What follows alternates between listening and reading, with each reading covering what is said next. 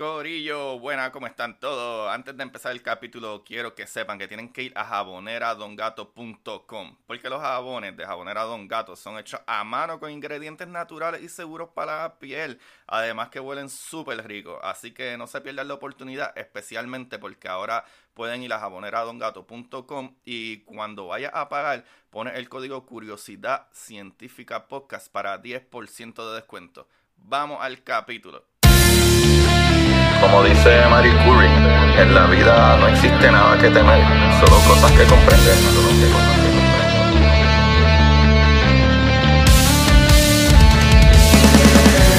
Recuerden, Corillo, buscar la manera de aprender que más le divierta.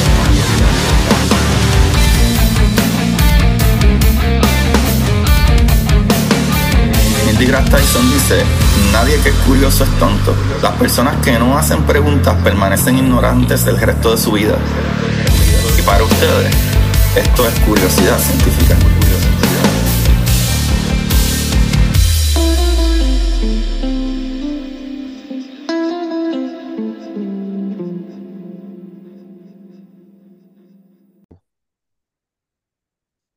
Buenas, Corillo de Curiosidad Científica. Bienvenidos sean todos a otro episodio de Curiosidad. Con ustedes les habla su host Agustín Valenzuela, trayendo las maravillas del universo. El día de hoy vamos a hablar de algo que es bastante maravilloso porque básicamente una parte, o la parte, ¿verdad? Una de las partes principales por las que, ¿verdad? Podemos respirar en este planeta y no solo eso, le da vida y casa a muchos organismos y para eso tengo un profesional aquí conmigo, eh, mi pana José Morey, que los que lo siguen en las redes, eh, ¿verdad? Tiene como Morey Riff, aunque ahora se cambió a José Morey, pero Morey Riff, o sea que trabaja con peceras y corales y etcétera.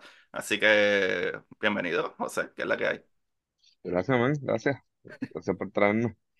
Nada, tú ¿verdad sabes que que? siempre, siempre buscando y, y leyendo papers y cosas así, entonces me pareció bien interesante eh, una, como una serie de experimentos que se están empezando a correr en, en- en la, en las peceras, como quien dice, con los corales.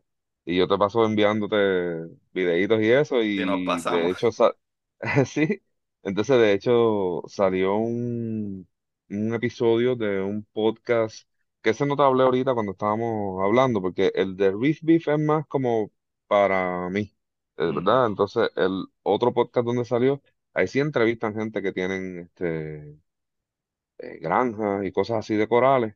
Y entonces ahí es que traen este tipo, pero lo traen no para que promocione su podcast, sino que lo traen como para que presente ya por fin abriendo al público general lo que encontraron en la, es como hacer un experimento como por siete, ocho años, entonces ya por fin presentarlo a la comunidad.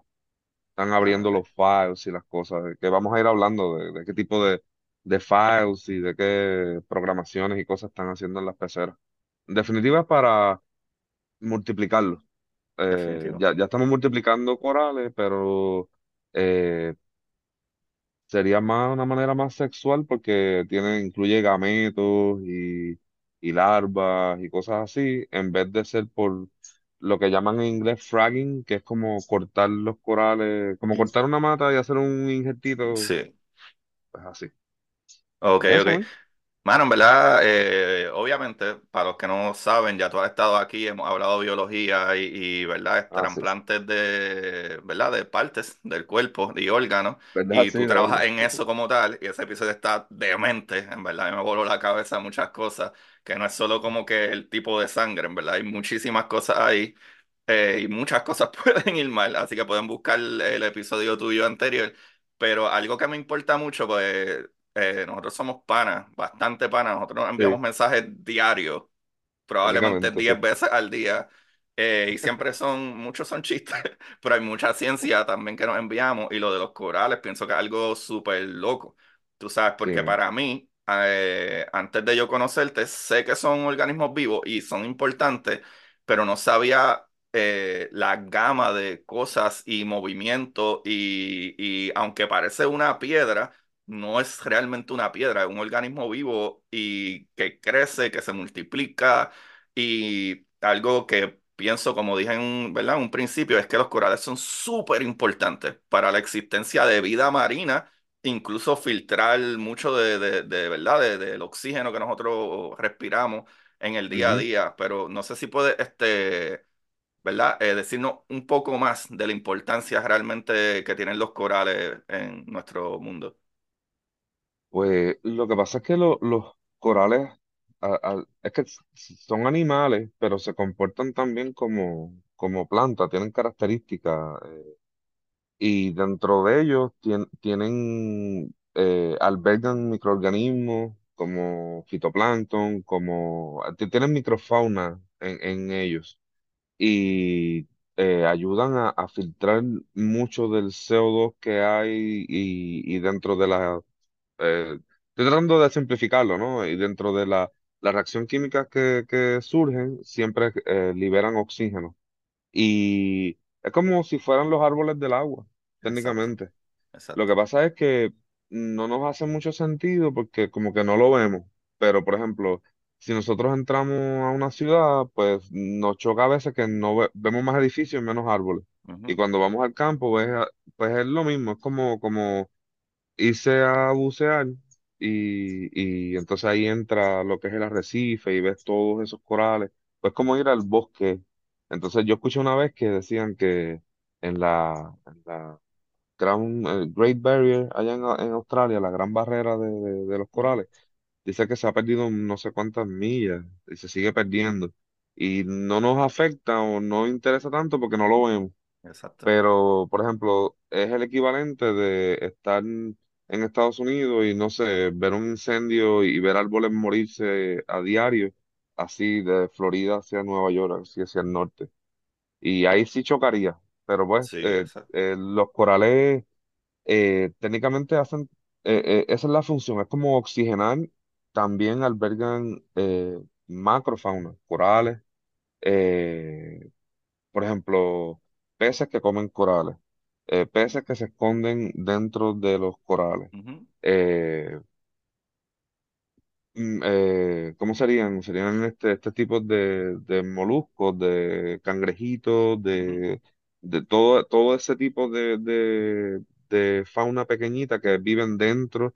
eh, los parásitos, que te, te voy a enseñar después unos videos que, que tengo de unos corales que yo puse en mi pecera, le sacamos. está Eh, Es que eh, es una gama, en- es como todo, entre, entre más deep o más cerca lo mira, más sigues encontrando y, y e- es un ecosistema gigante, es un ecosistema que, que, que es muy importante porque si dejan de existir esos corales, los peces no van a ir y no van los peces como los tiburones, no van las presas que los tiburones se van a comer y así sucesivamente hasta, hasta lo más pequeño.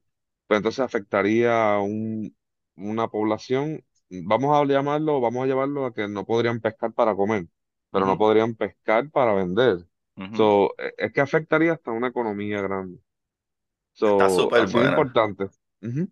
Está súper buena la explicación que da y me, y me hace mucha lógica, como, y me salió en la mente, por ejemplo, del Amazonas. Es como todo el mundo Ajá. conoce el Amazonas y hace como dos años atrás eh, hubo unos incendios ridículos y se perdió no sé cuánta cantidad y había una alerta de emergencia porque como 15 o 20, estoy inventándome un número, pero, ¿verdad? Para que tengan una idea, como Sí, 15 o sí. 20% del Amazonas estaba prendido en fuego. Y el Amazonas es gigante pero cuando lo comparas con todo, ¿verdad? La ciudad y, y hoy en día la construcción y todo eso, pues no es nada bueno con un área protegida, que supone que es un área protegida, el 15%, el 20% de eso se dañe, como sucedió en Australia, que sucedieron unos incendios que un montón de animales, cientos o miles de animales, eh, murieron ahí. Está la clásica imagen de la señora cargando el koala y el Sí, koala con todo el pelaje, ¿verdad? Quemado y, y como derretido en la misma piel.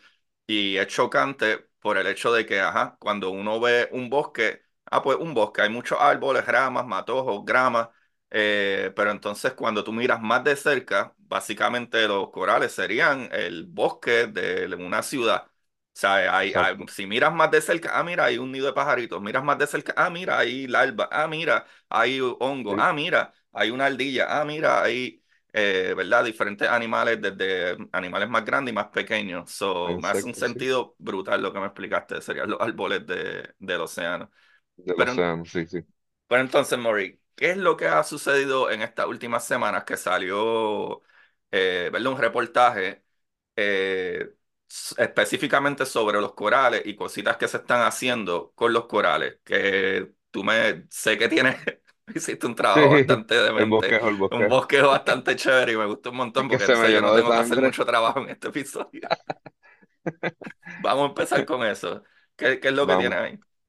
Pues mira, eh, quien, quien están entrevistando en este podcast que se llama Reef Bump, e- este señor eh, Reef Bump eh, lo que hacía era que en- eh, lo que ha- bueno hacía porque yo creo que ya no lo eh, ya no está shipping. Él vive por Oregon, si no me equivoco, eh, y él trabajó en las comunicaciones. So, tiene un podcast, eh, es como uno de los pioneros en la cuestión de los podcasts, haciendo entrevistas y eso y entrevista a este otro señor que se llama Rick Ross, que también tiene otro podcast, pero es el podcast que yo te digo que es más dedicado a los hobbies, de qué hacer con las peceras, más aburrido porque es más técnico, es más de, de, de criar peceras, es como el que escucha, no sé, el, el que brega con las matas.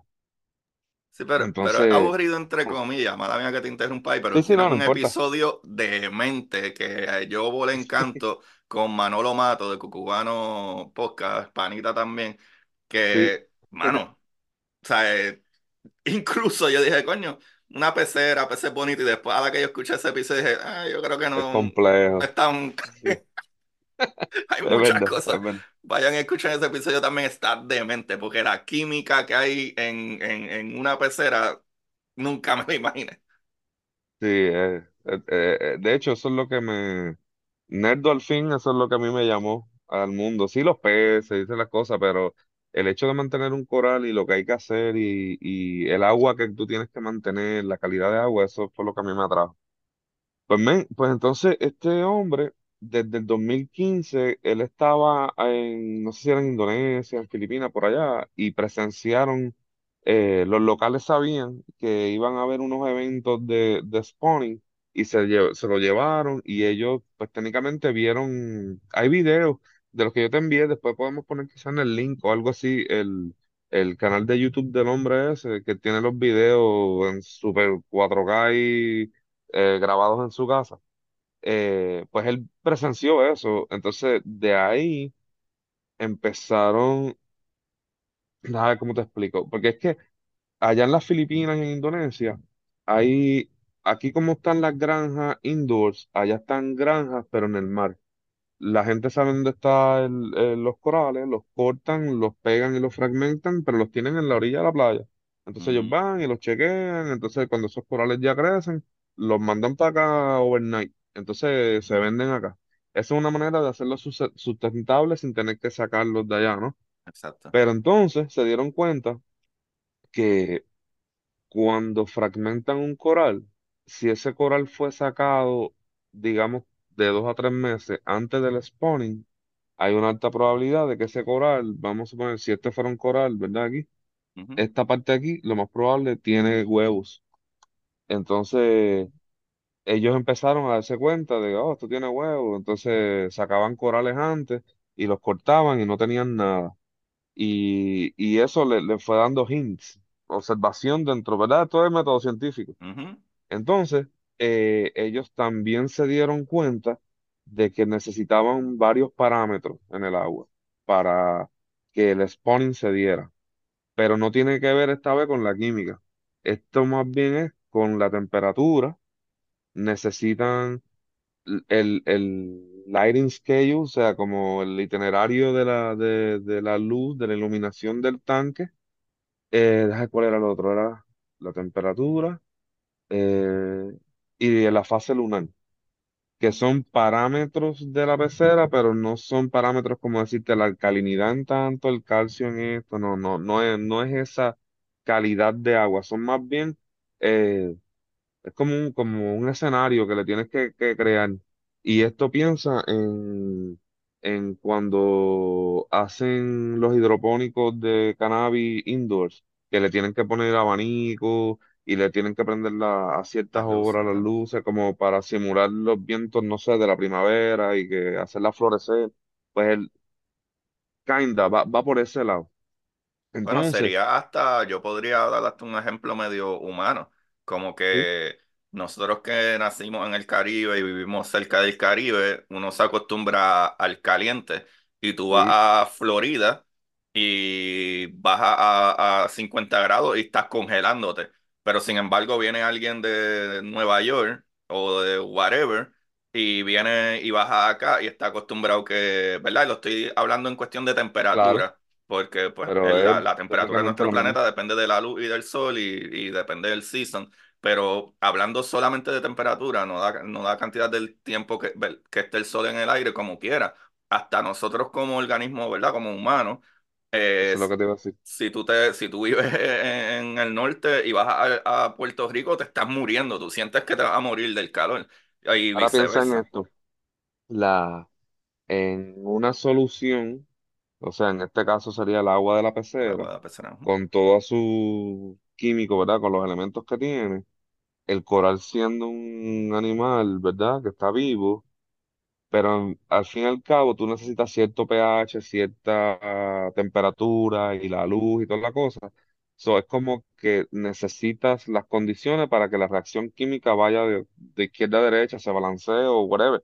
Eh, eh, no puedes sacarlo de ahí porque no lo matas, pero eh, piensa en esto, es como tener un perro o tener perros y que esos perros estén saludables enough para que se reproduzcan. ujú, O el que tiene pajarito, que hay gente que tiene pajarito, pero hay gente, por ejemplo, mi papá criaba, tenía eh, lovebirds, tenía de periquitos de estos normales, pero yo, lle- yo tengo recuerdos de que mi papá tenía una, o todavía tiene, eh, jaula de voladoras, o sea, son ujú. 70 30.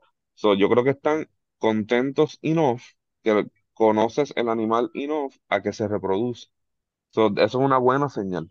Es como tener payasitos en la pecera y que pongan huevitos en una esquinita al lado de la némona donde viven.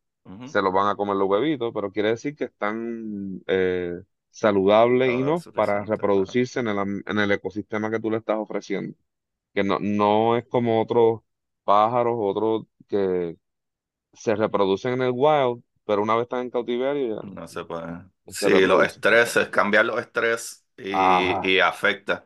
O sea que yo podría decir que exactamente. incluso si yo tengo eh, un coral de un área que funciona de alguna manera y lo trasplanto a otra área, que aunque esté saludable el área, no son las mismas condiciones, puede traumar un poco, eh, eh, Sí, ¿verdad? por El, el coral. ejemplo, eh, que esto brinca un poco dentro de la discusión, pero por ejemplo, eh, el, es- el spawning event de Australia no es el mismo día ni cerca que el spawning event del Caribe.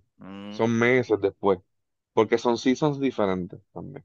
mm, ok. Lo que estábamos hablando de la, de la, ¿verdad? De la inclinación Sí. de la Tierra y por donde da el sol y el sweet spot que viene siendo como que ese anillo ahí alrededor del Caribe, ¿verdad? De- Ujú, y cogiendo las Filipinas, Indonesia y todas esas cosas así. Pues técnicamente sería eso. Pues entonces, volviendo otra vez, ¿verdad? Al ujú, episodio de esta gente, ellos eh, ya por fin lograron hacerlo, el spawning event en su casa y que por eso es que surge esto. Y entonces ya lograron convencer diferentes gente. Aquí es que entra un señor que se llama Senjay. Él es, ese señor yo creo que es profesor de ingeniería o algo así, no sé en qué universidad. Y ese señor tiene un tanque que esos son un sueño, eh, una Una pecera, piscina. exacto. Y lleva años y da charlas y escribe libros y to- to- toda esa cosa, ¿sabes? Son gente respetada dentro de, de esto porque llevan campo. 30 35 años, 40 años haciendo esto eh, y han ido cambiando con el hobby, porque antes tener un colar era tenerlo lo más blanquito posible, hasta que ellos se dieron cuenta de que no era un esqueleto lo que estaban teniendo en la, en la pecera. Ujú. Y después poco a poco era, está vivo, pero no tiene colores. Y poniéndole luces de Depot y todas esas cosas así. Entonces ese señor ya entró y lo curioso de él es que él trae preguntas diferente, es un señor que es ingeniero. So, al ser ingeniero va a venir con una pregunta, por ejemplo, eh, él le dice, pero ¿por qué solamente está eh, sunrise, top y sunset? Dice, ¿por qué no hay lo mismo para la luna? O sea, ¿por qué en vez de hacer Ajá. tres steps, por qué no hay cinco steps en el cambio gradual? Y entonces ellos como que, pues, por, y, y todo el mundo como que, no sé. Sí que la luna Entonces, también da luz, o sea, refleja la claro, radiación. Y piensa en esto, dentro, ellos estaban discutiendo, y esto fui yo mientras escuchaba por segunda vez. Eh, tú siempre has escuchado que el campo magnético de la luna, que la marea, que toda la cosa, pues ellos, científicos al fin, pu- eh, observadores al fin, la respuesta rápida sería, si la luna tiene que ver y tiene que ponerle fase lunar Ujú. en el tanque para replicar lo que está pasando en el arrecife de verdad, pues tiene que ver, la luna tiene que ver, y rápido piensas en la marea, el, el, Los tides, el, ajá. el, el campo electromagnético, pero aquí es que entra este señor, que él dice, no, no, no, yo no me quiero levantar a las 3 de la mañana a mirar la pecera esta, a ver si, a mí Exacto. no me importan los huevos eso a las 3 de la mañana. Entonces, eh, ah, vo- voy a hacer un paréntesis. Eh, hubo, que yo te lo había explicado ahorita, pero para que la gente sepa dónde estamos ubicados, eh, hay un controlador que es como una computadora, que tú puedes desde el celular o una computadora controlar la pecera, apagar la pecera, prenderla, las luces, los filtros, darle comida, todas esas cosas, ¿right?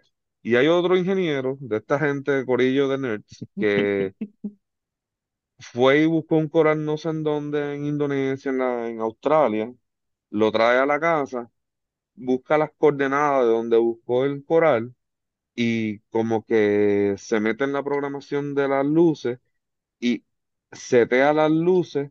Por ejemplo, s- tú- el, el sunset y el sunrise no es, y el mediodía, ¿verdad? El, el peak de la luz no es a la misma hora todos los días.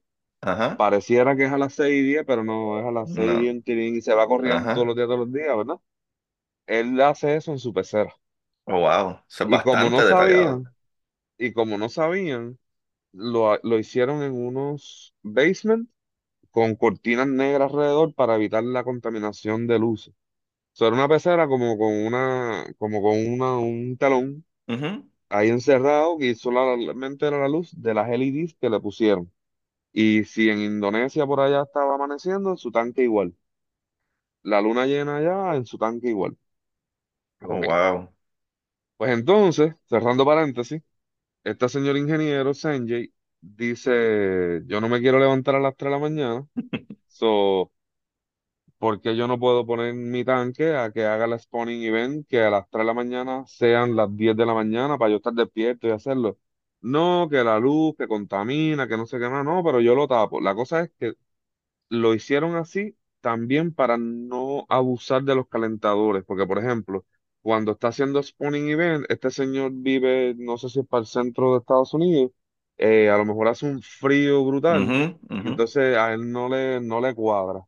Pues nada, este, él, él está on board ahora y aparentemente el ciclo es casi de un año. So, él empezó justo después del Spawning Event y empezó a tweak it. So, creo que para agosto o septiembre se espera que su pecera haga eso.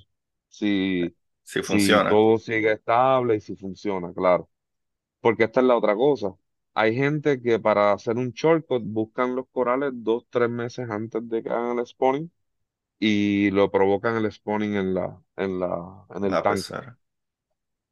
Pero entonces, ahora están descubriendo que los tanques no tienen que estar en oscuridad total, sin contaminación, en- eh, es Sí, dos o tres meses antes.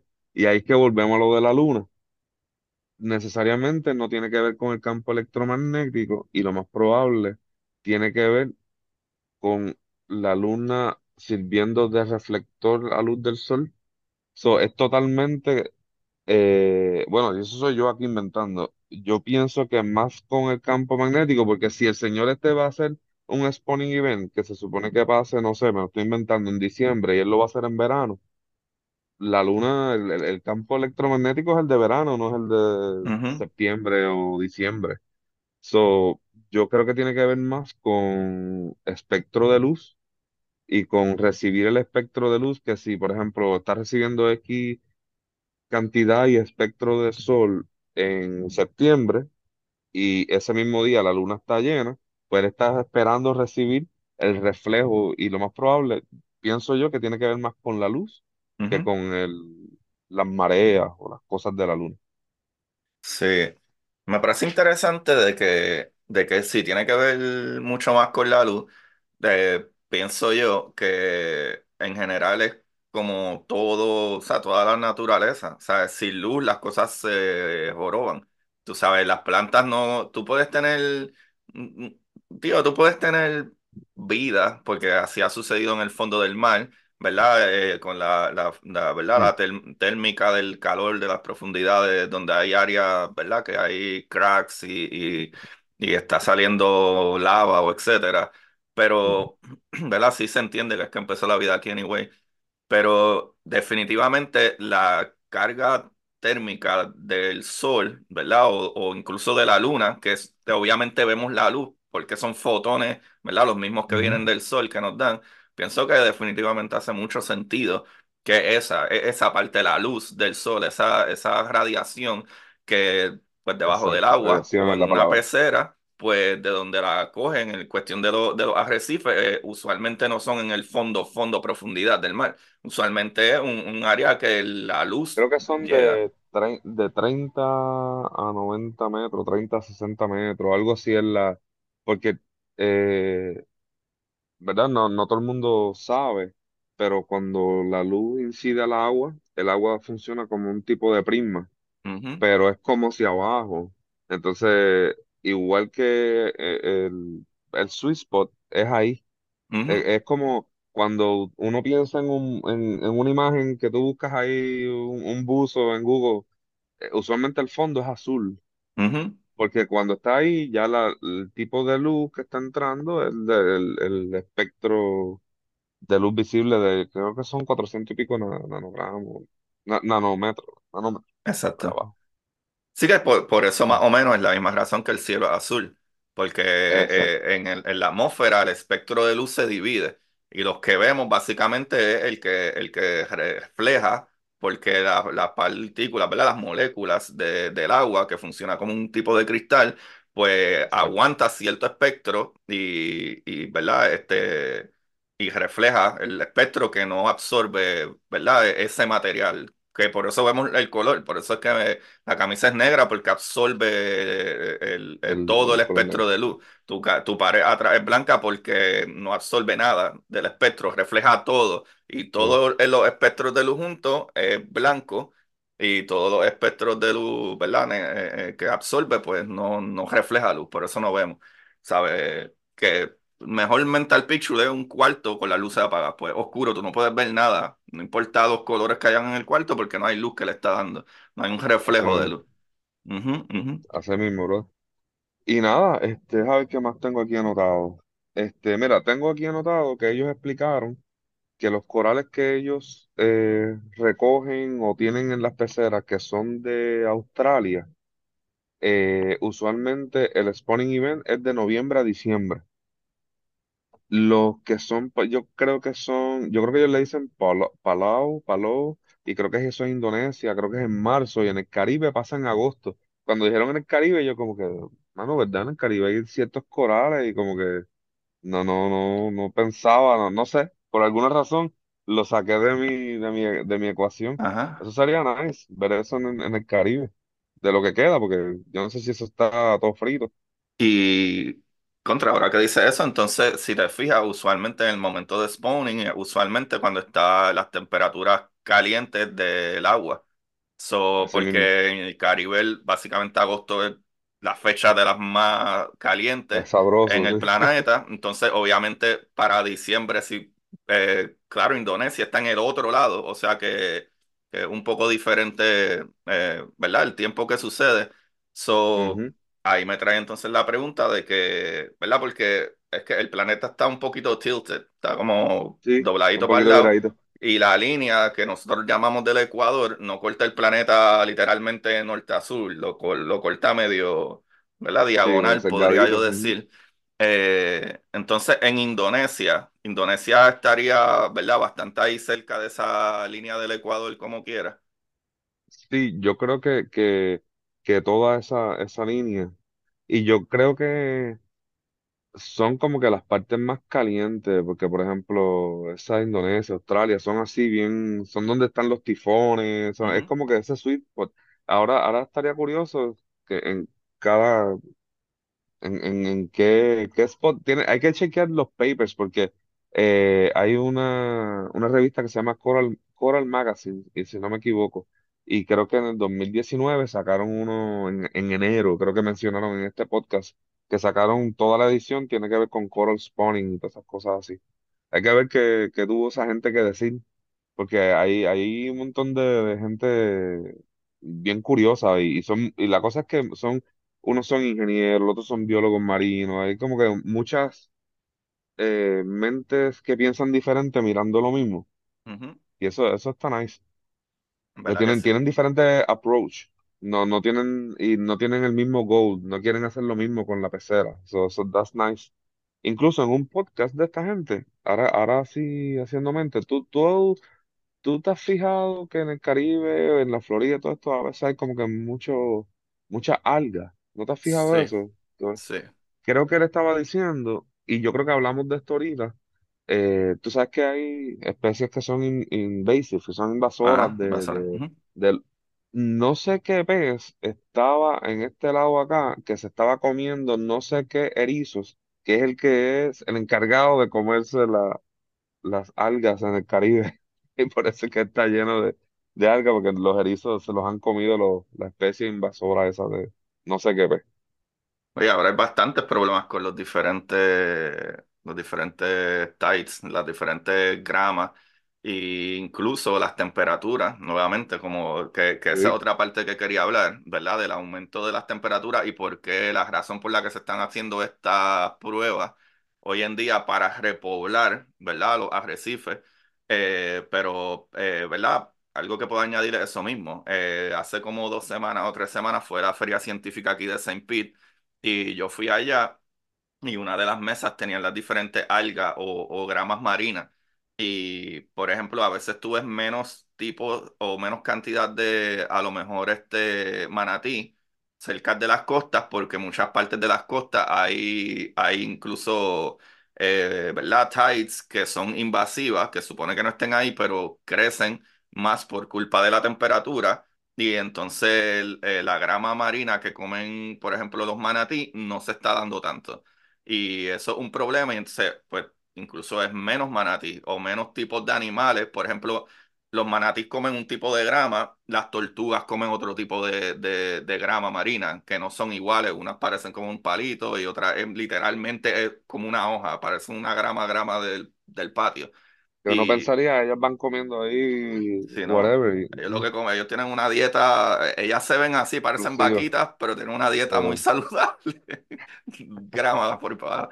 Digo, imagino que comerán una que otra cosita extra, pero hablando de eso, pues, eh, por ejemplo, en este, en ese caso, cuando tú tienes eh, algo invasivo, que probablemente estos peces, ¿verdad? Y esto soy yo diciendo acá, a lo mejor tú sabes la respuesta y no la puedes decir pero por la razón que entonces este pez se mudó a, entonces a comerse los erizos o etcétera, a lo mejor puede ser hasta eso mismo, que de donde eran, a lo mejor las temperaturas han cambiado o algo ha cambiado y, y- pues, pues sí, sí y no. Yo creo que, por ejemplo, eh, ha pasado porque en la Florida pasa mucho que han soltado hasta los, pitones en los Everglades se están comiendo hasta los venados. ajá, pero, eh, También en este podcast mencionaron que no saben si las temperaturas han hecho migrar especies, si se forman invasivas, porque han visto, tú sabes lo que llaman el yellow tang, que es el, el pez este aplastadito, amarillo, que tiene el piquito ajá, así ajá, como para adelante. Y el blue tang, que es como Dory, pero anyway ajá. vienen un montón de, de diferentes blue tangs, vienen, hay mucha variedad de blue tangs, de Dory, hay muchas diferentes de Dory pues los han visto en schools, en escuelas en el Caribe y por la Florida y todas esas cosas, en diferentes épocas del año. O no saben, Es que no entendemos, no se sabe todavía. Imagínate, porque eso tú lo, imagínate uno como humano o un científico que pudo dar un día buceando con una escuela de peces que se supone que estén en Australia o en Hawái o algo Sí, así, que hacen aquí. Es un día, pero ya, es como una observación que hiciste un día y no logra darle explicación. Sí, exacto. Estamos viendo en pantalla para los que están viendo en YouTube eh, el Yellowstone.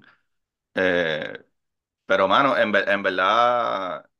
eh, eh, hay muchas cosas que, que, ¿verdad? Preguntas que a veces no tienen contestación, pero por ejemplo, cuando yo grabé con Jorge Vélez, eh, y él, y él, ellos- él sacó un, un paper que también tengo un episodio con el que hablamos de esto, habían Ujú, los dodongos, cuales están extintos hoy en día, pero tú podías ver un tipo de dodongo que son bien parecidos a los manatí, eh, que ya no existen y, y, y estaban, ¿verdad? En un, un lado, ¿verdad? En el Mar Caribe, por, eh, o, o actually como de Chile, eh, en el área de Chile, que es un área más fría, y, eh, usualmente, digo, tienen su verano y etcétera, pero está un poco más al sur de- del planeta, o más al sur El del, de, más- yo pensaría que es más frío, sí. de- exacto, de la, de la línea ecuatorial y se encontraron entonces eh, diferentes, eh, ¿verdad? Huesos, ¿verdad? Y etcétera, de estos animales que Allá hace abajo. 3 millones de años eran de cierta otra área. Y como que, ok, ¿cómo cruzaron ahora esto, esto en- entre el Caribe y las costas de California y Chile? Y obviamente eh, un tipo de, de evolución, aunque no son exactamente el mismo animal, pero que se pudiera encontrar restos de estos diferentes, por alguna razón eh, se movieron del áreas del Caribe, áreas más frías o áreas más templadas, y es por alguna razón.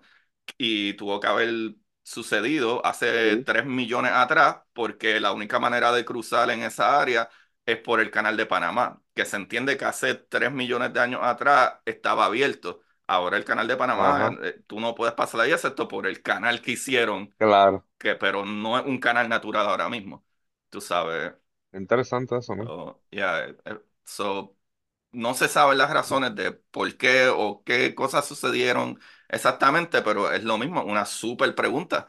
¿Por qué este pez está, Está verdad? aquí. Que puede ser de otra parte del mundo, ¿por qué está aquí ahora? O si es que gente los coge porque les parecen bonitos y de momento no pueden mantener la pecera y los sueltan al mar o whatever. Exacto. Y Suceden se muchas cosas. multiplicaron. Sí, sí. Bueno, las iguanas, las iguanas en Puerto Rico, que empezaron la fiebre como Y para aquí en la los dos Florida. mil Y donde quiera hay una. Sí, mano, y Puerto Rico está harto de iguanas y eso no era puertorriqueño. ¿Sabes? Para los dos No. mil la, la- los pechos empezaron a traer los lagartos estos que crecían bien grandes y de momento la gente decía, ay, yo lo compré chiquito porque era lindo y ahora mide cinco pies el lagarto y, y te da un colazo que te puede rajar la piel y los soltaban y hay un montón, ¿sabes?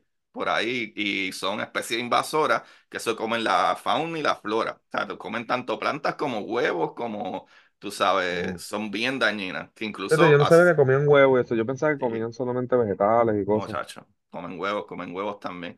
Eh, han, han, han- destruido bastantes cosas que incluso hace como años atrás ya, yo creo que yo todavía estaba en Puerto Rico y yo llevo más de 10 años fuera de, esta- de, Puer- de Puerto Rico.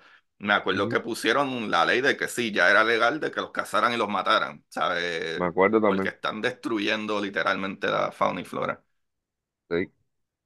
Mira, tengo una nota aquí, volviendo a esto aquí, que, que decía, alguien le preguntó en el chat a ellos que cuánto, porque verdad, si estaban tratando de hacer esto como para hacerlo más sustentable y, y extraer menos corales, que, que cuántos sacaban, porque cuando tú ves, esos son, lo decía, cientos, pero yo creo que son miles de huevitos y los recogen y esos huevitos eh, eclosionan a una larva. Yo no sabía que los corales eh, el huevito se nadaba como una Son larva, una se larva, ve como literal. un Oh, wow. literal, y esa larva busca dónde, dónde caer, dónde incrustarse, dónde pegarse, pero la cosa es que el alga o las algas, al ser más simples, eh, outgrow, o le, le- le crecen más el rápido que ellos. So, ahí es que entran los humanos a con el cepillito a limpiar y qué sé yo, pero el tipo dijo que en cada estación, o sea, desde que el recogido y lo ponen en otro lado, y a los dos, tres días las larvitas, y tratando de coger las larvitas y ponerlas en otro lado, en cada estación, él dice que se pierde casi un noventa y nueve punto noventa y nueve del trabajo. Y yo vi un montón, ¿sabes? Eh, imagínate ver un un bin de eso, una caja de esas plásticas donde uno guarda cosas debajo de la cama. Él los tiene ahí y yo vi un bin así grande de muchas, como, como decir, tú sabes, la, cuando tú vas a enchapar un baño, esa cerámica, eso, ujú. eso, pues ahí los ponen.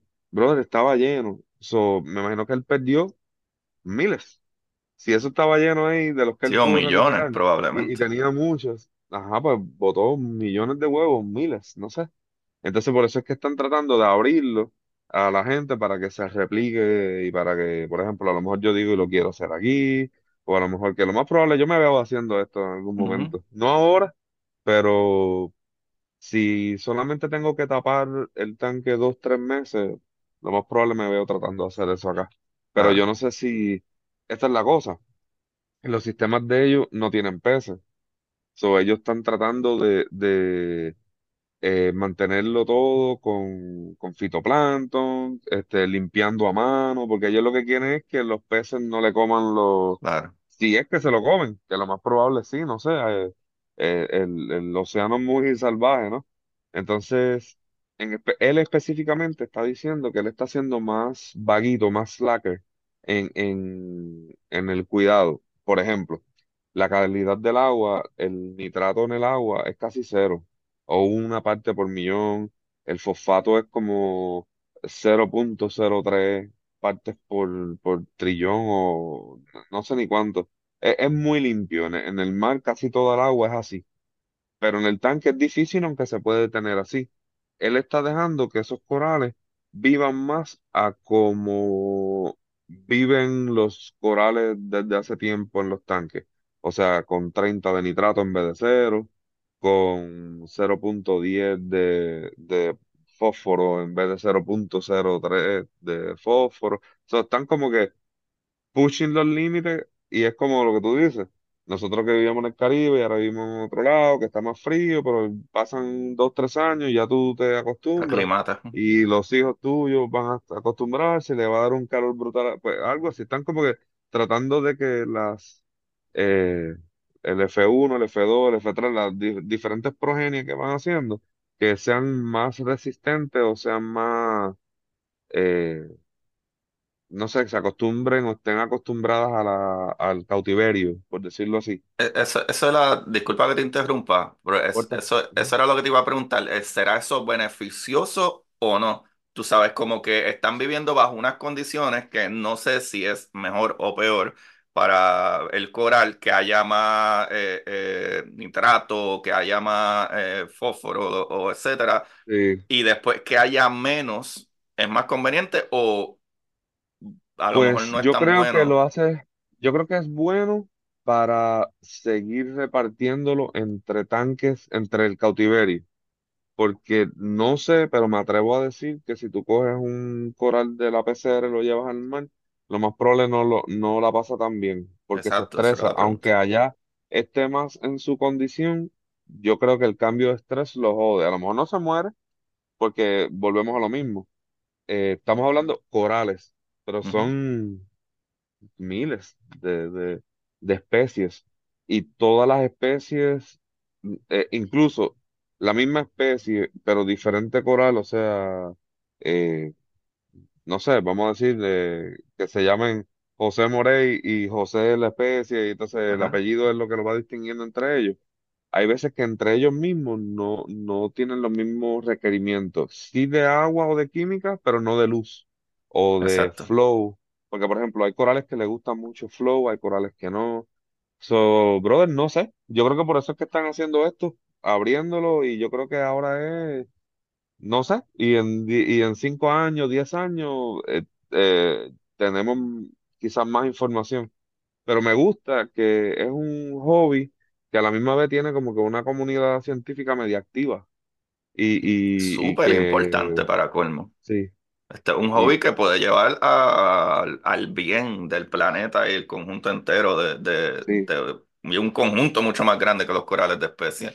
Sí, es que piensa, eh, los corales son animales prehistóricos que los estamos manipulando hoy en día. Son de No, los no lo pocos que había quedan pensado vivos, así. sí, y los tenemos en cautiverio en la casa aquí adornando. Wow. So, eh, va- van a haber corales en algún momento que están, van a estar en las granjas, en los museos, los acuarios, en diferentes sitios, pero que no, no van a estar en, en, en, en el- en la vida silvestre. Va a pasar como, como lo- con los tigres, con los Sí, leones. sí que hay más leones en más en cautiverio cautiverio. que leones sueltos en todo el planeta. Ujú. Sí, sí, sí, mano. Mano, déjame preguntarte, ¿tú crees que sería una idea de que se haga un campo o una finca de corales? Imagínate tipo finca de, qué sé yo, de fincas de whatever, de China. O sea, pero imagínate eso, que sean muchas, muchas peceras con corales ahí. Obviamente, si estos corales no tienen hay, animales. En la Florida hay como tres grandes, te diría yo. De hecho, eh, deberíamos hacer algo. para ir. Eso Yo creo sí, que si voy nosotros les escribimos, ellos, ellos abren las puertas porque está eh, la más grande, que son comerciales, pero a la misma vez tienen esta parte de research and development y tienen, por ejemplo, hay corales hoy en día que tienen nombres comunes que se los pusieron ellos y que están injertados, grafted por esa gente y ya son como que bajo patente de ellos y todo. Es como que Worldwide Coral fulano de tal. Es como ponerle al coral, por ejemplo, hay un hombre que se llama Jason Fox, que él vende corales, pero todo es en su sótano y él es de los pioneros que iba a Indonesia, buceaba no sé dónde encontraba los corales de ese color y se los traía para Estados Unidos. Pero él empezó, fue de los primeros en ponerle Jason Fox, eh, Fox Flame, Jackson Flo- eh, Jason Fox, eh, qué sé yo, Acid Trip y cosas así.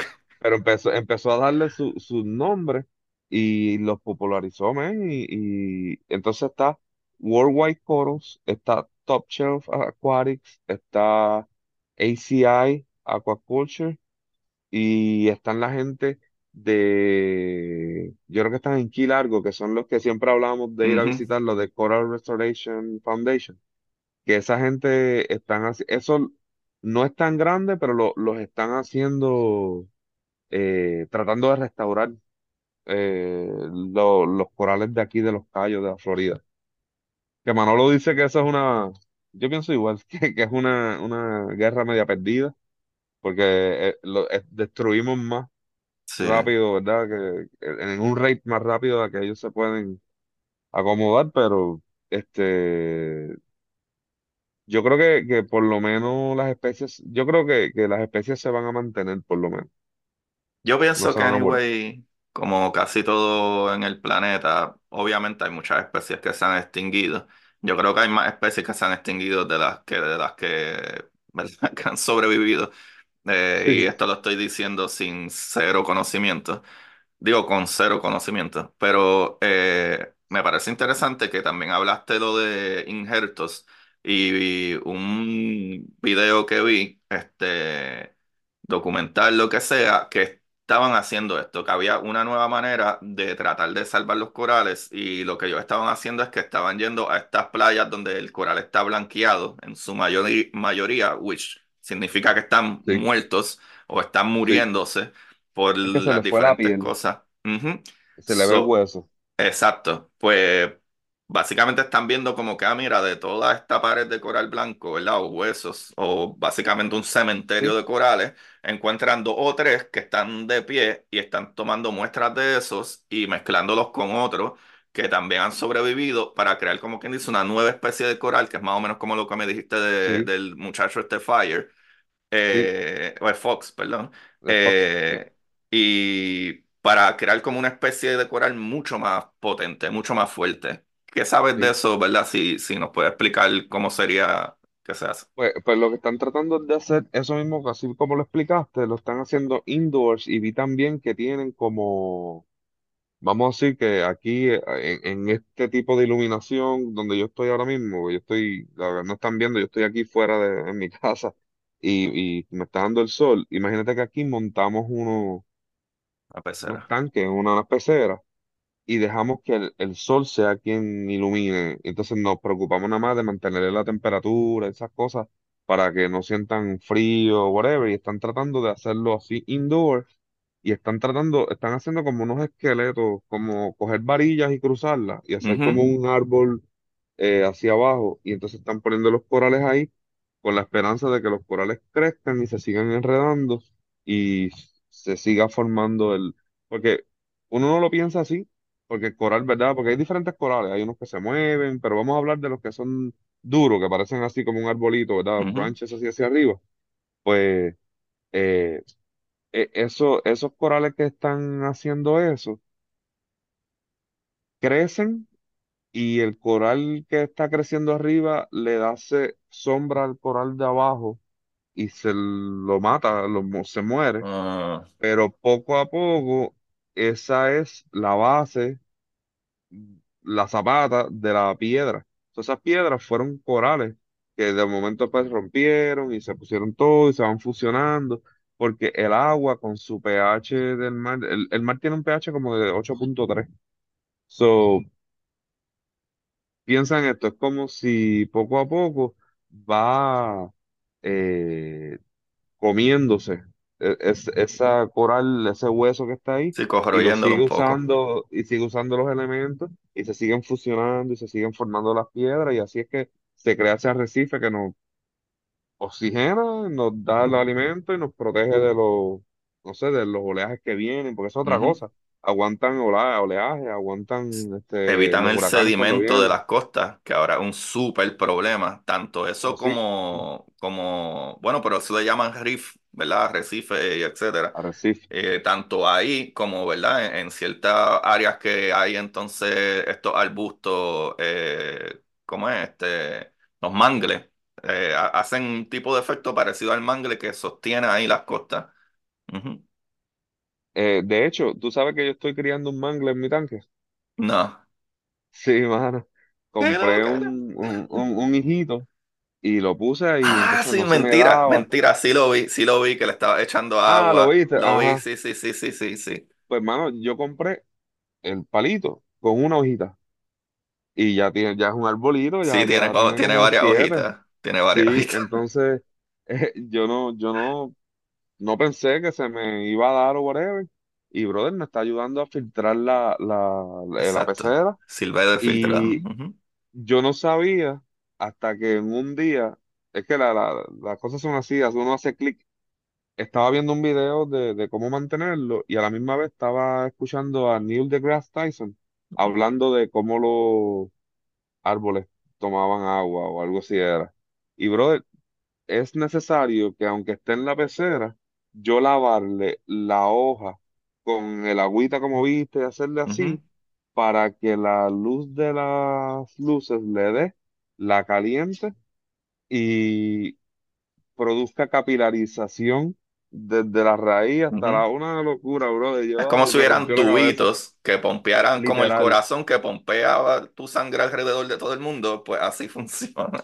Pero necesita mojar, que esté mojada la superficie para que produzca evaporación Ujú, y, y produzca como, como, como una succión, como un vacuum. Steam, Y, y la luz del sol, que en este caso es la, la la, bombilla, la, la bombilla, la que calienta.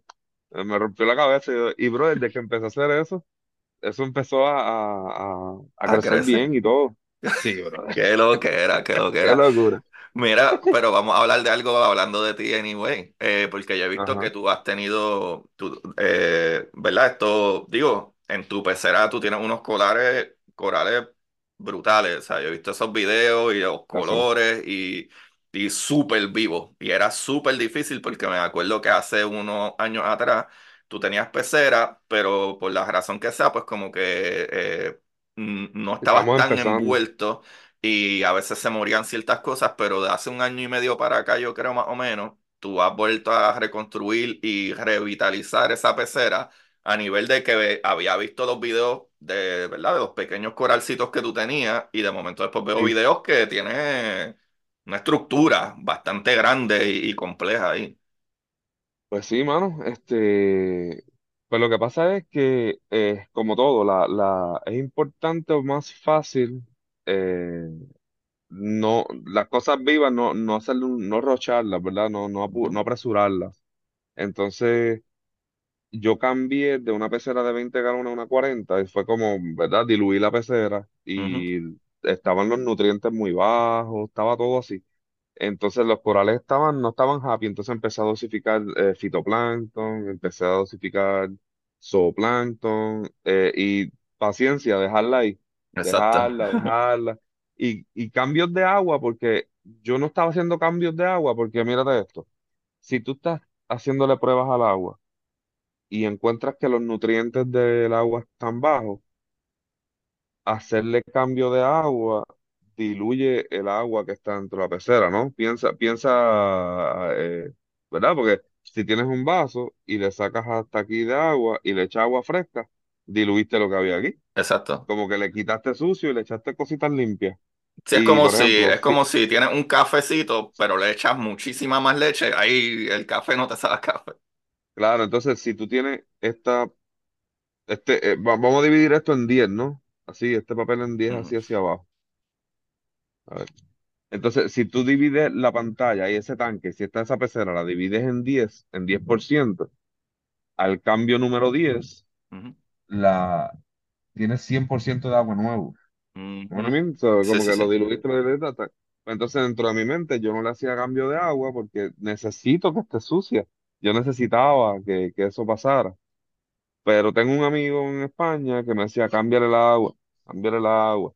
Y este señor, Rick Ross, y esto te va a interesar a ti, dijo en el podcast que él dijo, mira, si yo fuera astronauta y alguien de afuera puede estacionarse al lado mío y me dice, ¿quieres aire nuevo? Y digo, oh, claro, sí. Y entonces decía, tú sabes que los astronautas tienen que filtrar el aire que tienen. Él le está diciendo al otro que, que está hablando en el podcast con él. Y él decía, sí, ese hombre, ese, son filtros de la NASA, come on, eso está limpio. ujú. Y él decía, ¿tú sabías que están encontrando partículas de caca dentro de las estaciones espaciales? Entonces decía, ¿cómo? Dice, sí, mano, el lavado de manos, los peos, dice, los filtros no agarran eso. Y entonces dice, ahora, si yo fuera un coral que estoy recibiendo caca de peces y estoy en una cajita de cristal, pues hay muchos filtros y muchas cosas, pero la caca sigue ahí. Ajá, Entonces decía, cámbiame el agua, cámbiame el agua. Entonces este muchacho empezó, vamos a cambiar el agua, empecé a cambiar el agua y vi vi mucho cambio en, en, en, en la pecera. Y entonces, pues, hermano, poco a poco, mucho testing y ya, ya tengo un ecosistema que tiene microfauna, eh, los corales están teniendo los bebecitos porque los corales se reproducen, Ujú, ¿verdad? Por este tipo de gametogénesis que viene siendo el spawning ujú, si los cortas, pero también echan hijitos. So, tienen como que tres maneras de reproducirse slash moverse, porque es una manera de moverse. Sí, como las Este, semillas en los árboles o whatever. y el polen y las El cosas, viento y whatever, pero ah, pues imagino en ese caso las corrientes o Exacto. etcétera. Pues, pues, hermano, ya, ya estoy teniendo, eh, como quien dice, hijitos de corales y Si ya eres branching abuelo. Ya, ya, ya, ahora, ahora lo que me falta es esperar, esperar y esperar y ver, ver cómo, porque esa es la cosa, eh, según va creciendo, yo tengo que ir cortando porque ellos van a empezar a pelear por, por el espacio Oh, wow. y, ve- Sí, es y verás como las cuando se matas y las enredaderas y árboles que son muy altos, tapan la lo luz y mismo. se secan otras. Y debería de montar un tanque de cuarentena, lo que pasa es que no tengo el tiempo ni, ni, ni, ni el espacio, diría, porque un tanque de cuarentena para peces no es lo mismo que un tanque de cuarentena para, para corales. El de corales tiene que estar como que siempre corriendo, ¿verdad? mm, Entonces, pues, pues yo no puedo hacer eso mismo ahora. Y ahí es que toca cuidar bien los corales cuando entran. Y fue el video que te envié de los cuatro cabecitas de corales que compré que trajeron, trajeron, yo no sé el nombre bien, porque yo sé que son flatworms, son un tipo de, ¿cómo que se llama eso? Ciliado, como, como un paramecium de la vida, un, un gusano, una planaria, Sí, un, es es como, un gusano plano, ¿verdad? Diciendo, la, probablemente tiene otro nombre sí, en español, pero eh, es un no es gusano plano. microscópico, pero es como decir, del grande de un lunar chiquitito, así chiquitito, es una manchita, Ujú. pero cuando tú lo ves, se están moviendo. Entonces, eh, nosotros le hacemos algo que se llama dip, que es como, no es dip, porque no le estás haciendo dip al coral, pero es como poner el coral en un envase y lo van a ver. Yo te voy a enseñar un video ahora, podemos share la, la, Dale. pantalla. Tú tienes Y permiso para le hacer el share ahora mismo. Ok, le echamos eh, cierta medicina y qué sé yo, hay gente que le usa, le usa eh, cloruro de potasio, le echan. Y eso tiende a matar todo, es, es como que bien malo para la, la piel y, Pero es, exacto, para sí iba a decir, el pero para el fluoruro no, coral no. no es malo para el mismo coral. Como que. El cloruro, cloruro de potasio, Ah, cloruro. Entendí fluoruro. Yo, coño, Sí. eso como que No, lo va a despintar, lo va a joder. Cloruro, no, no, entonces, entonces lo, lo, déjame ver cómo, cómo hago esto aquí. Si le das abajo a ver el share Que, y va a escoger qué es lo que quiere share de tu, de tu de eso. Mm, Bueno, pero de verdad que está bien interesante porque ustedes van a ver el video ahora, pero tú tienes tanto un video de las cuatro pedacitos de, ¿verdad? De los cuatro pedacitos de, de coral, tanto así como también, eh, eh, ¿verdad? Tiene como un tubito de ensayo donde ¿Dónde se está? ve el worm, ver. donde se ve el gusanito. Así que está, para aquellos, ¿verdad? Que lo están bien escuchando, pues eh, imagínense como un una pequeñito pedacito de arroz eh, que, ¿verdad? Eh, eh, Es básicamente algo que se come el coral, si no me equivoco. So, esta parte no es buena, por eso es que se diluye en este Ah, otro químico para tratar de limpiarla. No sé si este es el primero o el otro. Sí. Ahora mismo Murray está buscando un video. Por si acaso, no sé, José, si me escuchas, pues está en mute. Por si estás diciendo algo importante. Pero si no, anyway, eh, José está buscando el video. Y algo también que yo puedo añadir, Cuando él yo lo tiene. puse, cuando, cuando yo lo estaba viendo, tú no lo veías, tengo que darle che, tengo que escogerlo, ¿sí? Eh, yo no creo lo que sí hecho por tienes que escogerlo, pero eh, A ver, probablemente tienes que darle. Déjame ver. Yo probablemente puedo, puedo mira, ver accesar. No, hombre, yo. Ah, me dice on support, qué porquería. Ah, da hombre, probablemente yo pueda hacer algo aquí súper rápido. Busco un poquito, eh, busco esto aquí y a ver si tú me lo enviaste por WhatsApp o me lo enviaste Por por WhatsApp, Instagram. ¿Fue por por WhatsApp? WhatsApp. Ah, ok. Ujú. Déjame ver si puedo abrir el No WhatsApp. pensé en el documento acá, no me deja. Es que hay veces que si yo lo grabo con mi cámara y lo mando por WhatsApp, eh, como que le cambia la, la, no sé, la- los colores, el formato, no sé qué es lo que pasa, se ve bien feo. Entonces, vas a tener uno que si es como un video ahí que está en WhatsApp, y vas a tener uno que yo creo que es como un documento que, no deja ver. Ok, ok. Pero yo, yo creo que yo puedo literalmente eh, enviarlo y bajarlo. Así que no hay problema con ¿Verdad que sí? eso. Pero o- o- otra cosa que, que puedo explicar mientras yo busco el video y todo eso, eh, que me parece súper interesante, ¿qué son estos, gu- gusanitos y por qué debes de removerlo?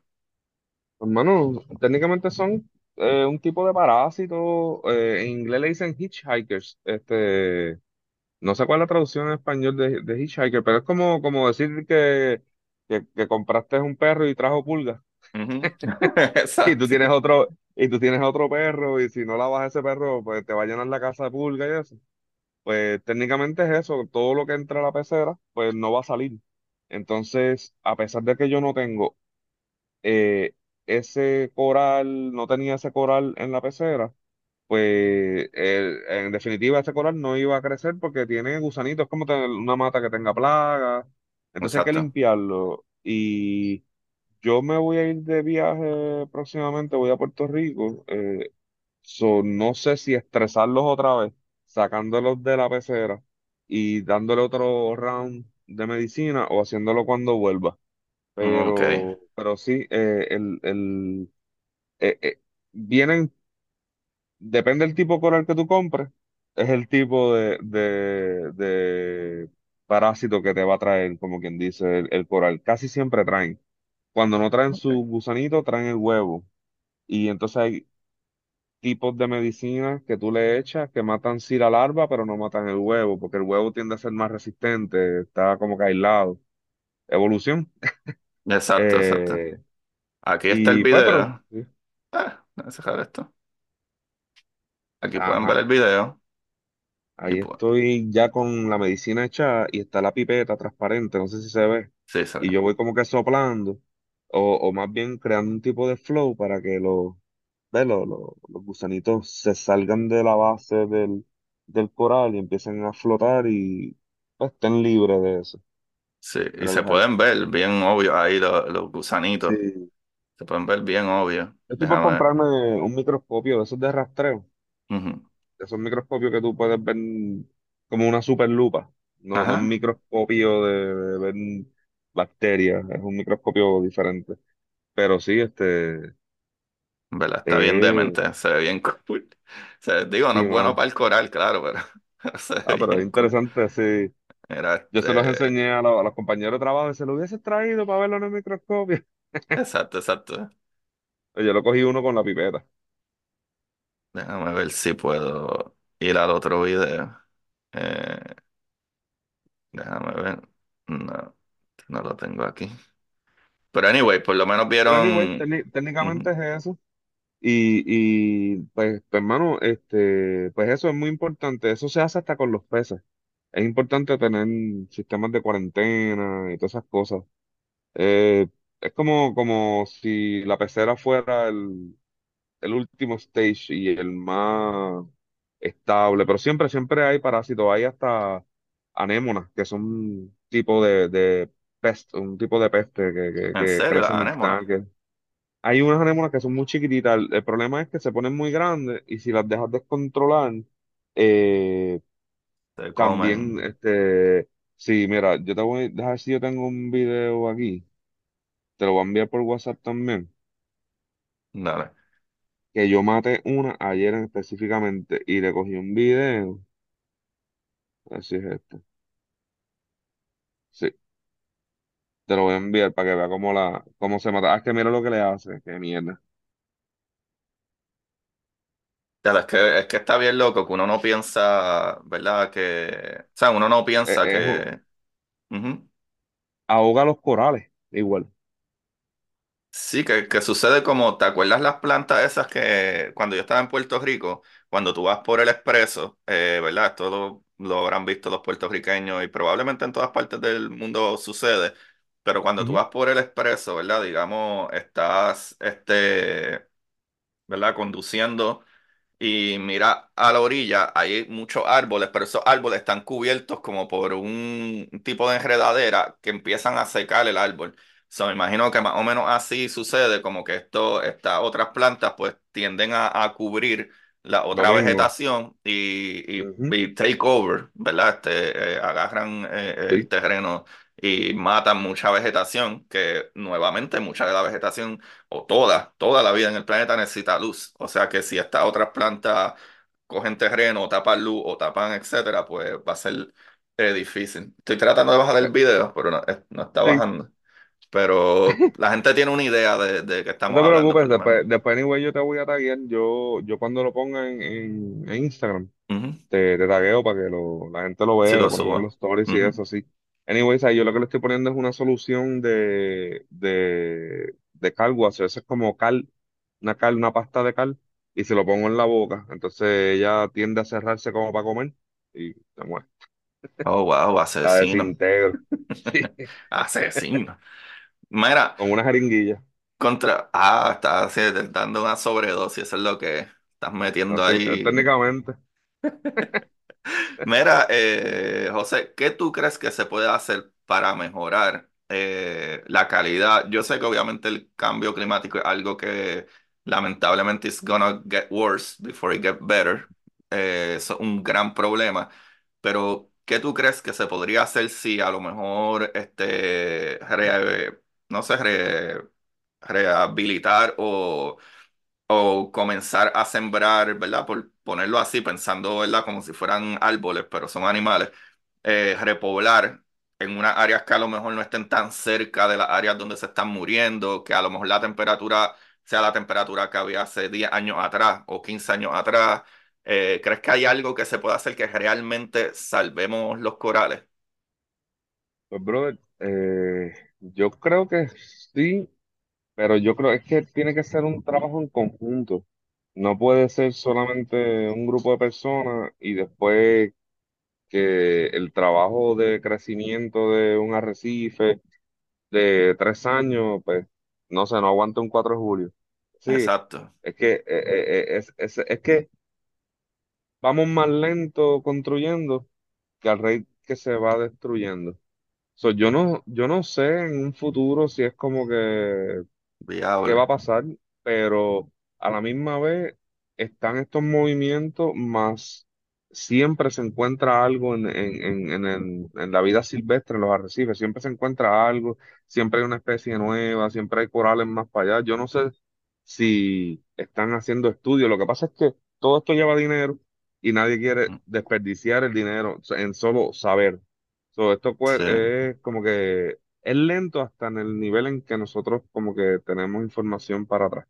Entonces yo no sé si, igual que los corales crecieron hacia arriba para tener más luz o whatever, ¿sabes? A lo mejor están creciendo más para abajo o hacia otro lado, como tú dices. Se están desplazando porque siguen estando el agua caliente, se siguen muriendo y lo- los spawning events siguen surgiendo, siguen pasando. So, yo no, yo creo que el futuro es como que un poco incierto en cuanto a eso, pero se están haciendo cosas. Al Ujú. menos yo creo que como especie no las perdemos. Que es- no perderlas como especie es una gran esperanza, porque en cualquier momento es cuestión de empezar a ponerlos en el mar Rehabilitar. y ya. Ujú. Exacto. So, si lo comparamos con animales como hablamos ahorita, los tigres, los leones, los monos, no sé, los pandas, los, digo, los, ¿cómo eran? Los koalas, los, Ujú. eh, yo creo que estamos mejor, en- haciendo comillas en el aire, que, que esa situación, porque hay animales que simplemente ya están extinguiéndose, se están yendo extintos, versus estos que están siendo eh, grandemente preservados y, y, y a un rate muy replicable, diría yo, porque eso es lo, ma- lo más importante que tiene este este asunto, que sí es una pecera, sí es la cosa, pero sí ya hay como que una receta de tienes que hacer esto, esto y esto y no se te van a morir. Si se te mueren, no te preocupes, dale, y llega un momento en que sales hacia adelante. So, esto va a ser gente como yo que tiene una pecera ornamental, pero de igual manera un día yo me canso y lo que me dedico es solamente a trastear corales y a crecerlos y a, y que eso es otro tipo de approach al mismo hobby. Sí, puedes terminar a lo So, mejor en un futuro dando talleres a escuelas, universidades o centros de, de investigación para que cómo tratar los corales y Hoy en día yo escucho mucho más de la restauración de corales de lo que sí. escuchaba 15 años atrás. Eso es lo que So, yo creo, sí. como todo en la ciencia, no nos habíamos percatado de una cosa, cuando nos percatamos, tarda un tiempo en entender, maniobrar, estudiar, investigar, pero una vez tenemos un poco más de conocimiento, el proceso empieza a moverse mucho más rápido. Por, ¿sabes? Por poner un ejemplo, de- de- del punto en que entendimos cómo funcionaba un motor o un dínamo o etcétera, a que hoy en día hay, hay motores y turbinas ridículas, pues los primeros 50 años fue muy lento, después 30 años eh, era el tiempo que pasaba por una evolución. Hoy en día vamos de cero a 100 de 10 a- en 10 años cambia mucho porque ya tenemos la base. So, pienso igual que tú, que todavía hay esperanza, por lo menos ya se está haciendo algo, ya hay estudios, no solo aquí en Estados Unidos o Puerto Rico, sino también, como tú dices, eh, en Indonesia, en, Australia, en todas partes del mundo do- donde esto es un problema, se está haciendo algo. Yo creo que el, el AI va a tener que ver mucho con esto también. Porque a pesar de que sí da miedo y todo, pero yo creo que los científicos, la, la comunidad científica va a usar el AI, van a haber aplicaciones buenas para eso. Y sabe Dios si eso trae un approach que nosotros no hubiésemos pensado y el AI Ujú. a lo mejor dice, no sé, tengo esperanza en esas cosas. Yo creo que, Lo importante es que no dejen de existir, que es lo, lo importante, que los estamos preservando, los estamos, de alguna manera u otra, los, los criamos en cautiverio y ya los estamos multiplicando. So, yo creo que es señal de que estamos entendiéndolos más todavía. Y sí, Súper yo creo que en algún momento eh, depende mi... Yo tengo un bebé de dos años y medio, so, eh, cuando esté en la escuela, a lo mejor yo me veo ahí metido detrás de ellos, vamos a ver dónde nos deja, a lo mejor la escuela es un buen... Aquí lo bueno es que estamos en la Florida y todo el mundo es playero, Ajá. todo el mundo entiende lo que es el coral, y yo, no, ver, vamos, probable, se, se hace algo. Yo Brutal. soy medio inventor. Mano, de verdad que sea como sea, simple y sencillamente que tú estés trayendo el awareness de estas cosas y postas videitos y subes cosas, eh, atrae a la gente a entender mucho más eh, la importancia de ello y cosas que se pueden hacer, que ya sabemos que sí hay algo que se puede hacer y hay esperanza en ello. Eh, creo que eso es lo más importante de todo, como este mismo programa en- y que ahora mismo hay outlets, tanto como los podcasts Sí, que tú escuchaste y de donde sacaste la información o parte de la información hasta yo aquí hablando contigo de esto, que por lo menos eh, varias cientos de personas, miles, van a escucharlo y tener un awareness de esto y a lo mejor les apasiona de, eh, ¿verdad? Eh, eh, hay mucha gente que le apasiona el tema de conservación pero a veces no saben qué pueden hacer, como que a veces lo que piensan es que pues a lo mejor van a la playa y recogen basura del piso, que está súper bien, pero a lo mejor no saben qué otro nicho entrar y pudieran encontrar, ah, mira, en tal sitio hacen esto, ah, mira, tal vez yo puedo cooperar, puedo aportar, puedo eh, eh. Ujú, económicamente y, y spread la, ¿verdad? El, eh, la noticia o la, la palabra. Y creo que sí. eso es súper importante y está sucediendo. Y, mano, este episodio está súper brutal, súper interesante y creo que está lleno de esperanza. Y no me quería ir sin que viéramos el videíto, ah, ¿verdad? Antes de cerrar, así que lo voy a poner aquí. Ah, lo pudiste poner. Sí, aquí está. Déjame darle play, si puedo darle play, si esto se sale del medio. Sí, No se ve hasta que le pongo la, Dale, la, aquí y- a ver cómo yo bajo esto para que dé play. Da play, da play. Eh, esta, esta ha sido. Este ha sido el episodio que la gente va a decir, pero carajo. Ahí está. Ajá, ahí se puede ver, eh, ¿verdad? Eh, la agujita. Uh, mira, como, es verdad, cerró como que la boquita, ¿verdad? O eso es lo, y eso, soy yo agarró. Sí, imaginándomelo. sí, no, así mismo, Mírala ahí, mírala ahí. Ah, mírala aquí, mírala aquí. Se ve Es que aquí. hasta que no, Oh, hasta que, ajá, hasta que no la ves, no la ves. ah, qué brutal, qué brutal, Corillo. Tú ves mi, mi de eso de, de... Sí, yo lo veo. Sí, Ah, qué cool, qué cool. sí. Oh, wow, qué asesino eres. Pues, de- eh, yo las dejo vivir donde quiera, pero ahí donde no me, donde yo no las vea. No me haga daño. Contra José Morey, gracias por venir, eh, gracias Gracias, por Agus. el trabajo que hiciste, que hiciste un bosquejo, hiciste una organización brutal y me hiciste el trabajo a mí completamente fácil. Eh, de verdad que gracias y como siempre, bueno, seguiremos hablando y seguimos uniéndonos. ¿Y dónde te pueden veremos buscar la pronto. gente? ¿Dónde te puede buscar la gente para que se, eh, más yo más bien en, en Instagram, eh, bajo Moreis Reef o José Morey, cualquiera de las dos aparece ahí y ya, técnicamente, me escriben por ahí, yo siempre respondo y todas las cosas. Y te pueden hacer preguntas sobre peceras también y pueden ir al sí, capítulo de Manolo Mato de contigo para aquellos que están pensando en crear una pecera, eh, se le quiten las ganas. también. Mentira.